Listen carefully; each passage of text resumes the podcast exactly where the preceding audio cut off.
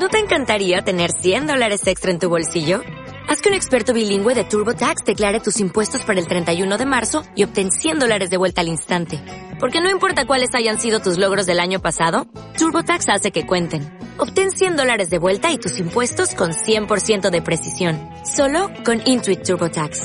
Debes declarar para el 31 de marzo. Crédito solo aplicable al costo de la presentación federal con TurboTax Full Service. Oferta sujeta a cambios o cancelación en cualquier momento.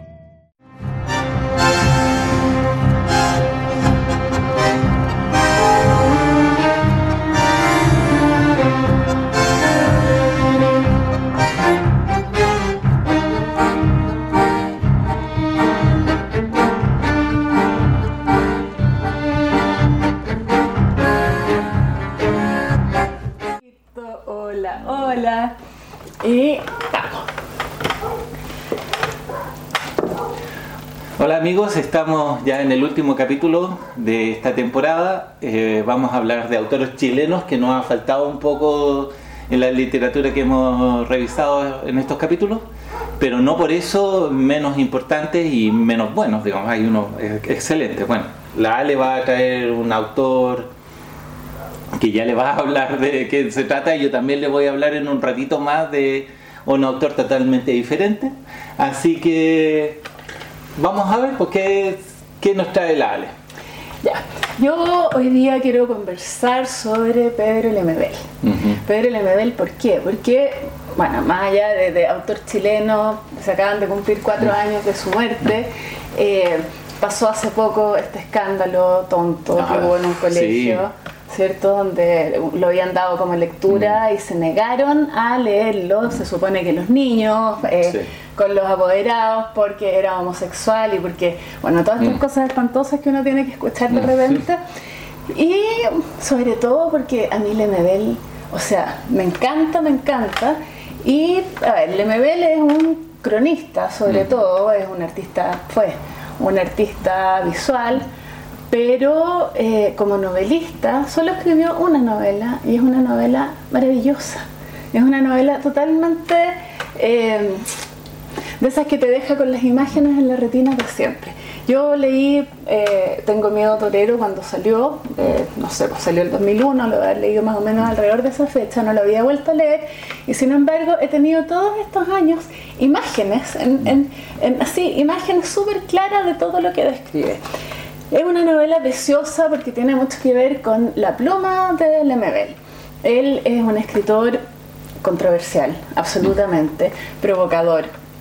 Una persona provocadora también. una persona provocadora. O sea, él en los años 80, fines de los 80, armó este, este colectivo con el Pancho Casas, que eran las yeguas del apocalipsis, y que salían a meterse en lanzamientos de libros y hacían como cosas que para la época además eran muy, muy, muy rupturistas y que dejaban a toda la gente así como que llegaban a caballo, por ejemplo, en pelota los dos a la Chile como para refundarla alguna vez sobre un mapa de, de Latinoamérica, tiraron vidrios y caminaron encima, mucha cosa con el cuerpo.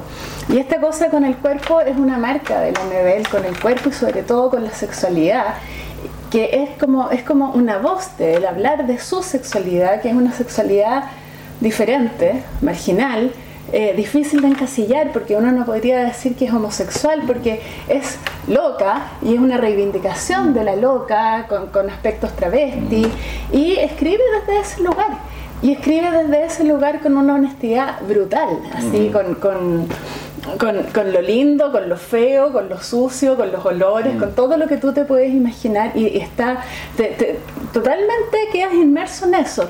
En, en este libro parece bastante, pero hay algunas de las crónicas que él escribe que son así, pero, pero, pero que de verdad te dejan así como pa, otro mundo eh, sin pudores, sin acomodarse, sin buscar la aprobación. Claro, Eh, es inclasificable, digamos. bastante claro, único. Él, él, él, habla y reivindica mucho la diferencia, de hecho tiene un escrito sobre eso, y, y, es muy claro, no necesita decirlo para que uno sepa que es así. Eh, hay varios, yo tengo acá algunas crónicas, La esquina es mi corazón, Adiós Mariquita Linda, Hay perlas y cicatrices, crónicas que, que, además él escribió harto tiempo en el Clinic, y crónicas urbanas, habla de distintos aspectos de, de la sociedad, de la política. Él es un escritor político por donde lo mires, político en el amplio sentido de la política, tiene una postura, está todo el tiempo cuestionando, eh, mirando así como la quinta pata del gato que es la que necesitamos mirar. Eh, uno podría pensar que también tiene una cosa como súper poco moralista, súper poco... Eh, no le interesa conservar nada más que su eh, mostrar qué es lo que él quiere decir hoy día, porque igual mañana podría decir algo distinto con toda la legitimidad del mundo. Bueno, Tengo miedo torero es una novela que nos instala en el año 1986, el año decisivo, que nunca fue en realidad sí. para la dictadura, el año del atentado a Pinochet, y es una historia eh, a ver, quiero, quiero, quiero leer primero para, para, que se hagan una idea de cómo nos puede instalar así en ese momento de la historia, porque además uno lee y como que vuelve.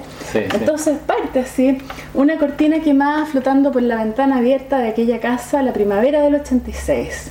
Un año marcado a fuego de neumáticos, humeando en las calles de Santiago comprimido por el patrullaje. Un Santiago que venía despertando al caceroleo y los relámpagos del apagón, por la cadena suelta al aire, a los cables, al chispazo eléctrico. Entonces la oscuridad completa, las luces de un camión blindado, el párate ahí, mierda, los disparos y las carretas de terror, como castañuelas de metal que trizaban las noches de fieltro. Esas noches fúnebres, engalanadas de gritos, del incalzable iba a caer, y de tantos, tantos comunicados de último minuto susurrados por el eco radial del diario de cooperativa. Uh, Mil sí. imágenes, ¿no? Sí, sí, o sea, la radio cooperativa que aparece acá todo el tiempo, Manuela Robles Mm. está llamando, Sergio Mm. Campos, el miedo, eh, la rabia, el no saber, no sé, a mí, a mí me trae miles Parece que esa es una característica también del libro o, o de lo que él quiere decir, que a través de la evocación eh, que uno ya tiene, o sea, de, lo- de los recuerdos que ya tiene, los plasma en la, en la historia. Totalmente, totalmente. Este libro lo escribió el 2001, o sea, la dictadura había terminado ya hace más de 10 años, leyéndola ahora, que ya han pasado muchos, muchos más años, eh, te vuelve a llevar a ese momento histórico que es... eh, que está tan lleno de estos signos, la radio cooperativa, los helicópteros, los caceloreos, el miedo, las protestas, eh, el ocultamiento, las revistas que no se podían leer, etcétera. Y bueno, el personaje, bueno, está escrito, está escrito en tercera persona por una voz súper interesante porque no solo narra, sino que los diálogos están en medio de esta narración y entre medio hay boleros. eh, eh, y además el lenguaje, es que el lenguaje es algo importante acá porque es un lenguaje totalmente florido y en el que uno puede encontrar desde poesía hasta una cursilería máximo, hasta, eh, hasta un lenguaje completamente soez, vulgar, eh, pero, pero armado de tal forma que te atrapa y tiene tanto sentido y, puede que de repente no entiendas algunas palabras porque hay además mucho coe y mucha cosa muy propia de él y sin embargo entiendes todo y, y te, y te vas metiendo en este mundo. Y este mundo es el mundo de la loca del frente, que es el personaje, un cuarentón eh, homosexual, loca, eh, muy pobre, muy marginal, porque, porque además eh, la, marginalidad es algo que recorre siempre la, literatura del Lemebel. eh, que nos instala entonces en este momento, en su barrio, en su conventillo, en su casa, que es una casa eh, a la que llega pobre, chica, fea, y sin embargo con una habilidad impresionante de irla amononando, de tal forma que uno ve, ve cómo, cómo la va convirtiendo en un lugar habitable, acogedor. Y esta loca del frente, eh, que se describe además a sí misma como ya viejota, eh, eh, calva, con, con- con placa para los dientes, conoce a Carlos, que es un cabro universitario, joven, frentista del Frente mm. Patriótico Manuel Rodríguez, ella no lo, o él no lo sabe al principio, y que le pide que le guarde unas cajas en su casa, unas cajas pesadas que empieza a llevar a la casa y que esta loca del frente entonces aprovecha para mononar la casa y pone una de velador, de mesa de centro, de sillón, le pone cojines. Te puedes imaginar lo preciosa que va quedando una casa construida con caja. Y ahí empieza una cosa que es bien bonita porque empieza a crear una ilusión, una ilusión de belleza, de comodidad y una ilusión de amor, porque se empieza a enamorar de Carlos, que eh, que, es bien amable con ella y que, lleva a sus compañeros en el fondo a hacer sus reuniones políticas ahí, pero le cuenta que tienen que estudiar para la prueba. Mm. De estas reuniones él a veces queda mm. excluido también porque son parece como de la cúpula. Bueno, nos vamos enterando que son las reuniones con las que se va planificando el atentado Pinochet. Y entonces en estos ratos que él queda excluido estas reuniones empieza a tener mucha conversación con la loca que está así pero enamorada hasta las patas y hay, como toda una cosa bien ilusoria.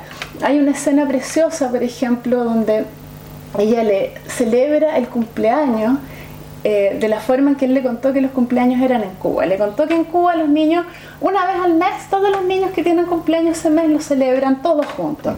Entonces ella le arma un cumpleaños con chocolate, gorritos, eh, silbatos, etc.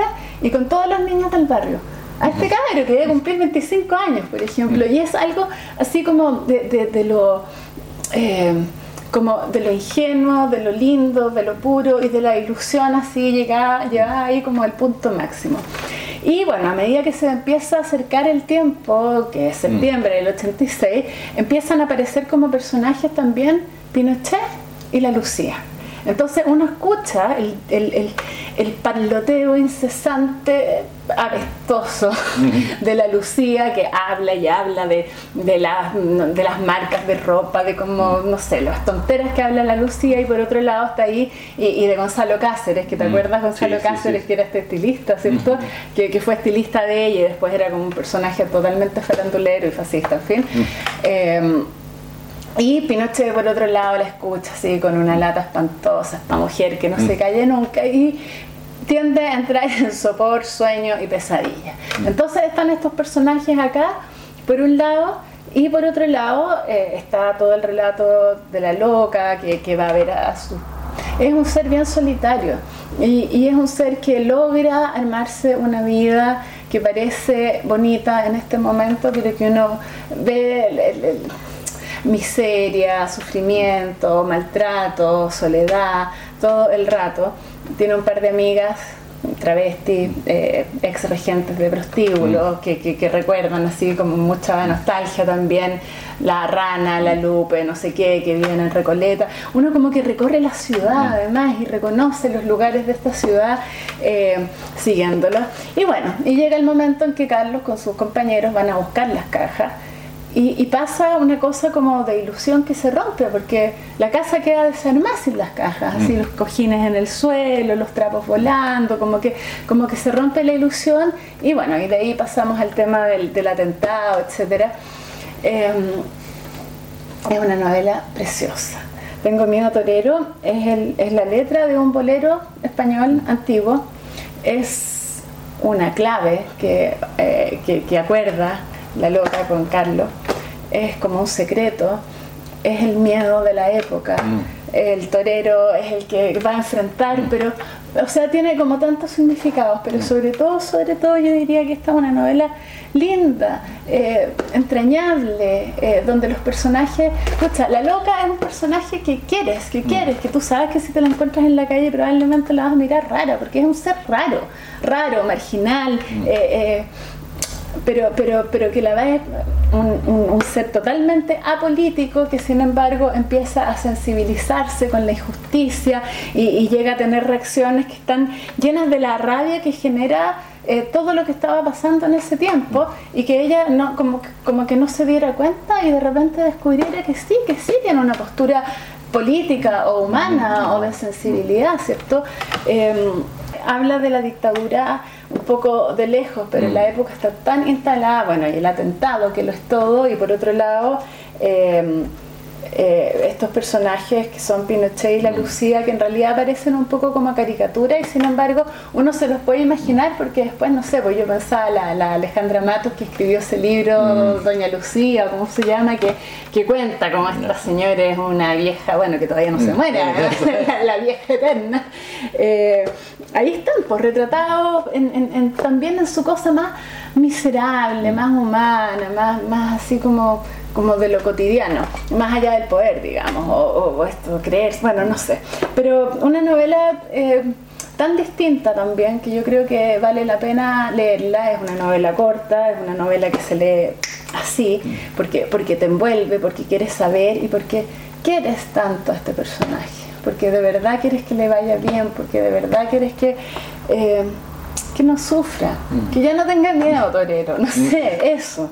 Así que, nada, Pedro Lemebel, Tengo miedo, torero, una novela que tiene ya 18 años y que, eh, bueno, que coincide esto en realidad, bueno, un poco también como homenaje a esta, este ser, Pedro Lemebel, que, eh, que nunca pasó desapercibido.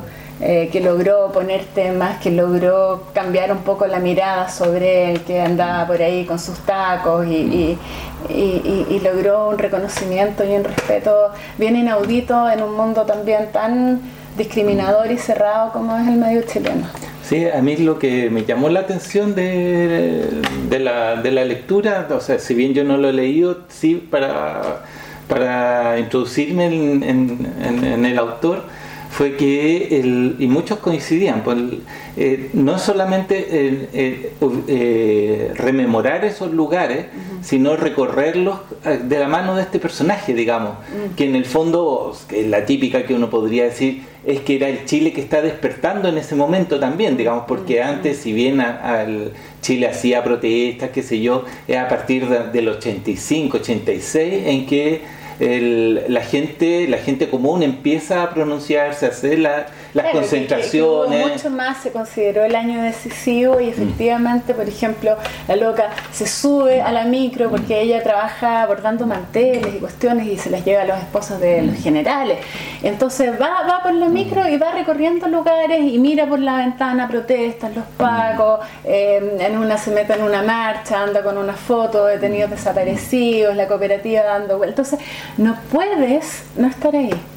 Y uno que vivió esa época, eh, te instala, te instala en esa época, con, todo, porque te vuelven esas emociones. Y porque todos los boleros acá son música que uno escuchaba además en la micro, en la que, iban tocando, no sé, eh, toda esta música de las radios AM, mm. bolero, super cursis, super mm. cursis, que tienen tanto que ver con este lenguaje también, pero que siempre remiten algo más. Sí, que están ahí, es parte de nuestra historia, digamos, de, no, no solamente de, nuestra vivencia en realidad, porque se escuchan en la carnicería o en los lugares. Bueno, ahora ya en los malls ya nos colocan esta música aplastada, pero cuando recorremos los locales, el vecino, el barrio, se escuchan esas cosas. Claro, y el barrio, esta cuestión muy de barrio, ella despertando a los vecinos con sus boleros que finalmente lo aceptan, porque, porque es parte de así es. Claro. Así que eso, yo este, este lo, lo, recomiendo, creo que para todo el mundo, en verdad, para cualquier persona, porque es meterse en un mundito, en una época, pero para los chilenos eh, es, es, rememorar y para los que no lo vivieron es conocer una parte de nuestra historia contada no como historia, sino que es así, la fotografía de un ser, de un momento, de una vivencia.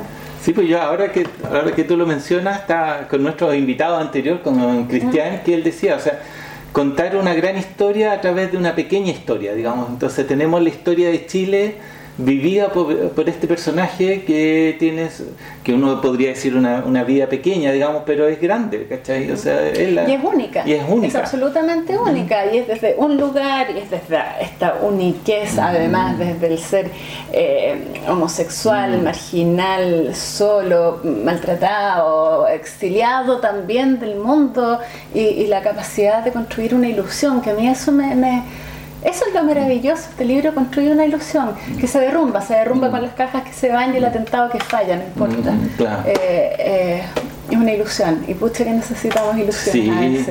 No, además, y como que retomando el tema que tú colocaste al principio, que era de que uno de los colegios había protestado, los padres protestaron en el fondo de que era una lectura inapropiada. Yo tengo el caso contrario de que mi hija lo tuvo que leer también en segundo, tercero medio, y para ella fue una revelación en realidad, porque le hicieron investigar, no solamente leer el libro, sino investigar las noticias que de esa época y todo. Entonces, eh, bueno, aparte de la tolerancia, digamos, cómo soy capaz de ver o sentirme como otra persona que es distinta a mí en todo en todo aspecto. Y eso sí que es súper bueno sí yo creo que es excelente. Así que buen libro. Tengo miedo torero. Bueno yo voy a tenemos otro autor chileno que eh, bueno es muy distinto totalmente distinto que es José Miguel Martínez y el libro que traigo es El Diablo en Punitaki ya siempre ahí me, extrañan las palabras pero yo tengo que hacer una salvedad aquí en este libro, eh, porque José Miguel Martínez es amigo mío. Entonces, cualquier crítica que venga ahora, ustedes pueden decir, oye, este viene, viene encargado. Pero muy de cerca, muy de cerca. Muy de cerca. Pero yo me puedo defender en que este libro ganó el libro de cuentos inédito del año 2012 del Consejo del Libro. O sea, hay gente que también ya lo encontró muy bueno. Y también debo decir que en forma paralela yo conocí a José Miguel Martínez porque tomamos un taller de escritura. Ah, escritura de cuentos y, y novela. Y lo conocí y cuando él estaba escribiendo este libro eh, compartimos, tomamos cerveza por ahí. Eh, bueno, eh, ayer, ayer fui al lanzamiento de unos libros de un amigo mío que Mario Fernández que hizo un, libro de, de, fotografía y la persona que estaba a cargo del lanzamiento era Luis Parot, el fotógrafo y sabes que dijo una cosa súper super buena que yo no lo había cristalizado, no lo había hecho carne, por decirlo de alguna forma, porque lo que decía que el, en otra área que es la fotografía, cuando el fotógrafo, ¿a qué debería aspirar el fotógrafo? A una exposición, a, una, a un gran lienzo, qué sé yo, y él decía que en realidad el fotógrafo debería tener como fin hacer un libro de fotografía. ¿Ya? ¿Y por qué decía eso? Porque las exposiciones son efímeras, la, la, gente está, por, sobre todo si es muy famoso, la gente está detrás empujándote, ándate la otra y ándate la otra, y no se logra la intimidad entre el objeto fotografía y el observador. Mm. Y eso se logra, se, y, yo le, y, yo se lo compro todo el rato, en un libro de fotografía. Entonces lo que él decía no, bueno, se pueden comprar una fotografía, cómprenle todo, pero se pueden comprar un libro de fotografía de un autor, eh, vale mucho. Que, eh, lo, efímero también tiene un valor desde pienso así como desde la vivencia, que a veces uno, o sea, bueno, una fotografía, un fotógrafo es como mm. otra cosa, porque es mm. como un objeto de arte, digamos, pero, mm. pero a veces uno se queda con los objetos y se pierde la vivencia. Y estaba pensando justamente en las yeguas del apocalipsis, que hay súper poco registro de todo lo, todas las performances y las intervenciones que ellos hicieron, porque su tema era justamente lo efímero, lo sorpresivo y que no quedara registro, porque era lo que era en el momento al que le tocó, y eso también es, es como como pienso, como reivindicar la vivencia, el ahora y el cómo lo manejo en este minuto, que después desde el recuerdo lo puedo pensar distinto, pero no tengo acceso a, esta revisión. O sea, es interesante, porque son dos puntos. Son, dos puntos, exacto. Mm. Porque, o sea, el, desde el punto de vista del, efímero, del, teatro, o sea, una obra, a pesar de ser la misma obra, tú la vas presentando durante un año, dos años, y la, la, primera presentación seguramente va a ser distinta a la última. O sea, hay una, hay una dinámica. Es, es, distinto cada vez y, te solo con eso. Claro, entonces lo que él planteaba era de que el, el fotógrafo, en este caso particular, que no es si bien captura momentos, digamos, la idea es que este encuadre, este mensaje, esta historia que quiere presentar, se hace, se hace carne en un libro, digamos. Mm. Y, yo estoy de acuerdo porque en, realidad eh, cuando, bueno, en la edición, digamos, ver una fotografía, uno tiene la, calma de, de, poder observarla, cuáles son los detalles, etcétera. Buscarle, buscarle historia y poder ir para atrás y adelante, que en una exposición, por ejemplo, se hace de partida, tú tienes un momento limitado para hacerlo, eh, en lo posible que no sea muy concurrida, entonces si vas para adelante, vas para atrás, es extraño. Mm. Entonces, a mí me encantó mucho lo que dijo Luis Parot de que los libros, en el fondo, en el caso de la fotografía, es, eh, un objetivo, digamos. ¿ya? Y, y tomando eso en cuenta, el, acerca del libro, eh, el diablo en Punitaki tiene eso, digamos, ya de, poder observar. Aquí el diablo en Punitaki en realidad es la historia de unos mafiosos chilenos y cómo ser sicario en el fondo. Ya tenemos un personaje que es el gordo granola, que es el sicario de un mafioso, del señor Cabañar. Y resulta que este sicario, o sea, no hay gran mafioso si es que no tiene un gran sicario o un gran matón, digamos. O sea, entonces, esta es la historia del gordo granola que es el sicario o el matón de un mafioso. Y estos cuentos, que uno podría pensar que son cuentos distintos, efectivamente son cuentos distintos, pero contados desde una, desde una gran historia. Entonces, hay un, hilo conductor que nos lleva al pasado, nos lleva al presente y, no, y nos va diciendo quién es este gordo granola, por qué es así, por qué está trabajando para este tipo. Entonces, yo estaba pensando en cómo, cómo referirme al, diablo en Punitaki y se me ocurrió una idea en realidad, era de que eh, tiene que ver con los asados, ¿ya? Mm. Cuando uno está haciendo un asado, tiene su, la, forma en que yo hago los asados es un pedazo de carne que generalmente está en cocción, está al fuego durante una hora, una hora y media, o sea, no es algo rápido. Mm. Pero cuando uno ya está, la, carne está a punto, uno está probando, saca unos pedacitos a la carne y lo va compartiendo con la gente más cercana. Entonces, oh, está. Entonces está, el pedazo de carne está sabroso, tiene su cantidad ideal de sal, está calientito, qué sé yo. Pero el pedazo de carne sigue estando ahí. Entonces, la, idea del Diablo en Ponitaki es que hay una gran historia que, que, que no la vemos, pero estos cuentos son estajaditas de esta gran historia. ¿Ya? Y nos dejan el sabor diciendo, oye, acá hay una gran historia que es contar. Y eh, efectivamente, el Diablo en Punitaki o el Gordo Granola va a tener un segundo libro. ¿ya? yo ayer me metí en la página de José Miguel Martín en Facebook y tenía una entrevista de que va a haber una, un, una segunda entrega del Gordo Granola.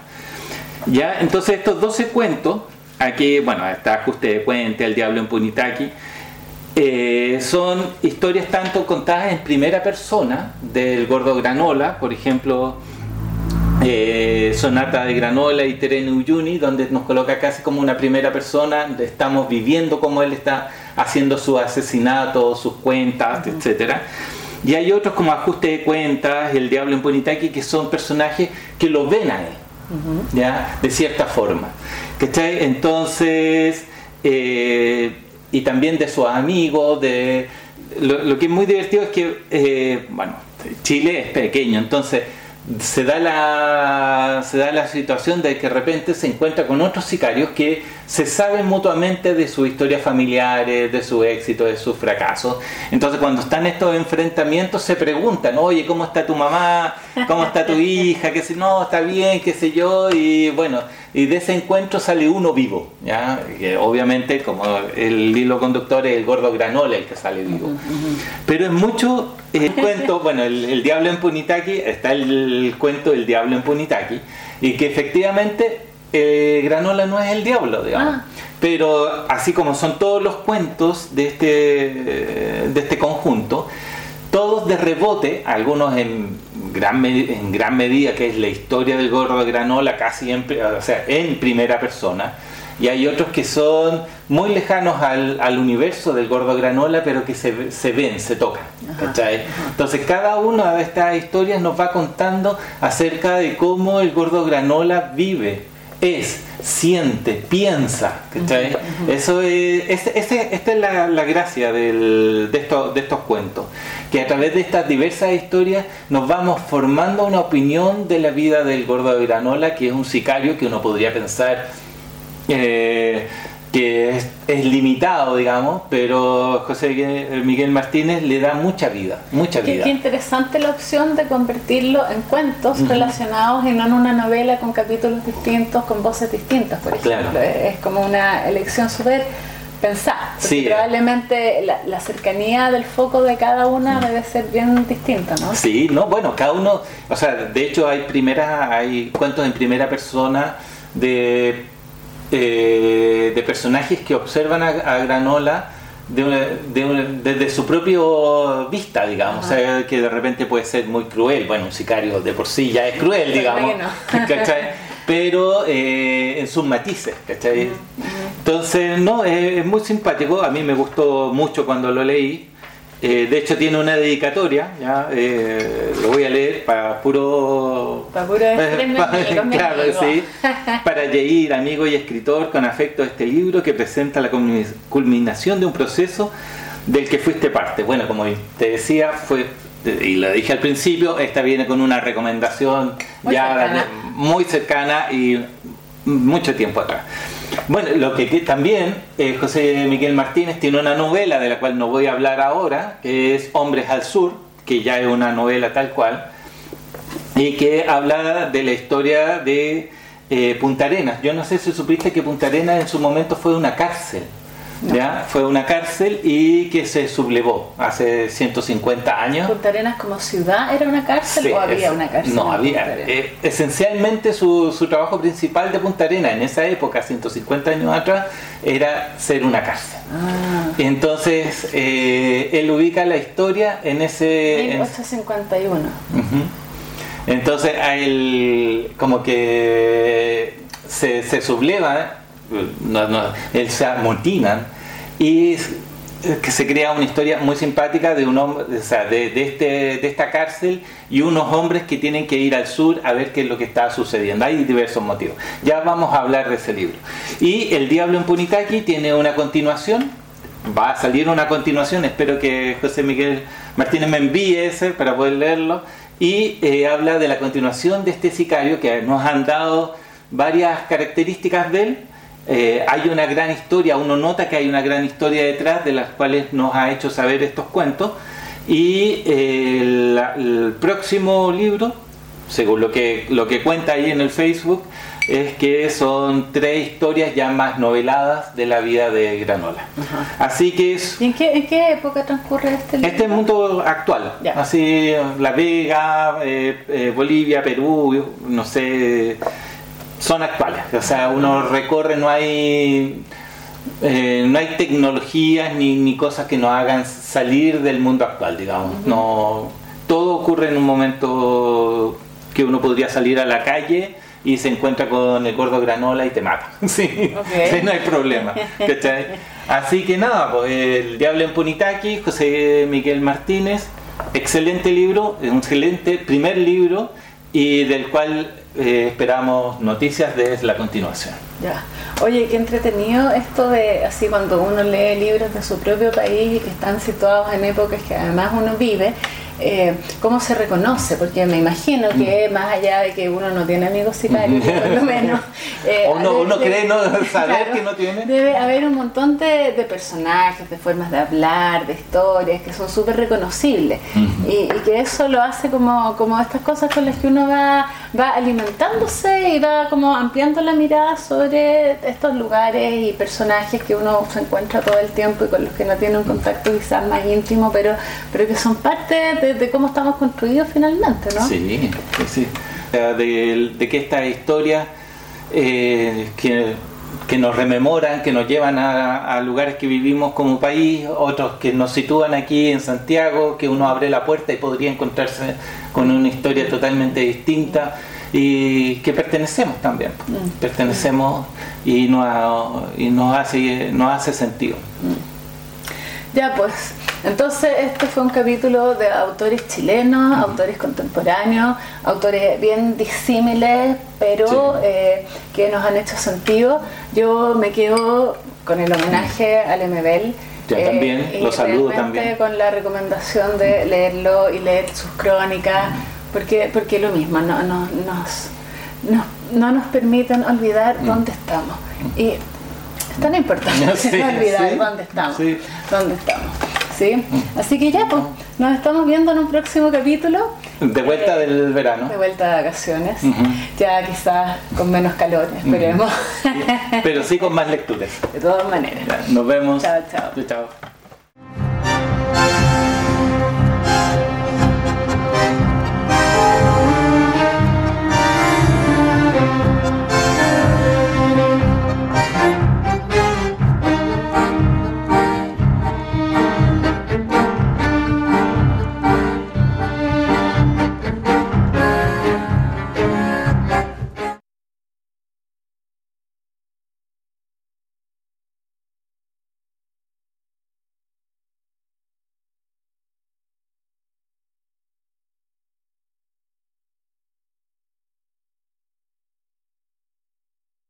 Dale más potencia a tu primavera con The Home Depot.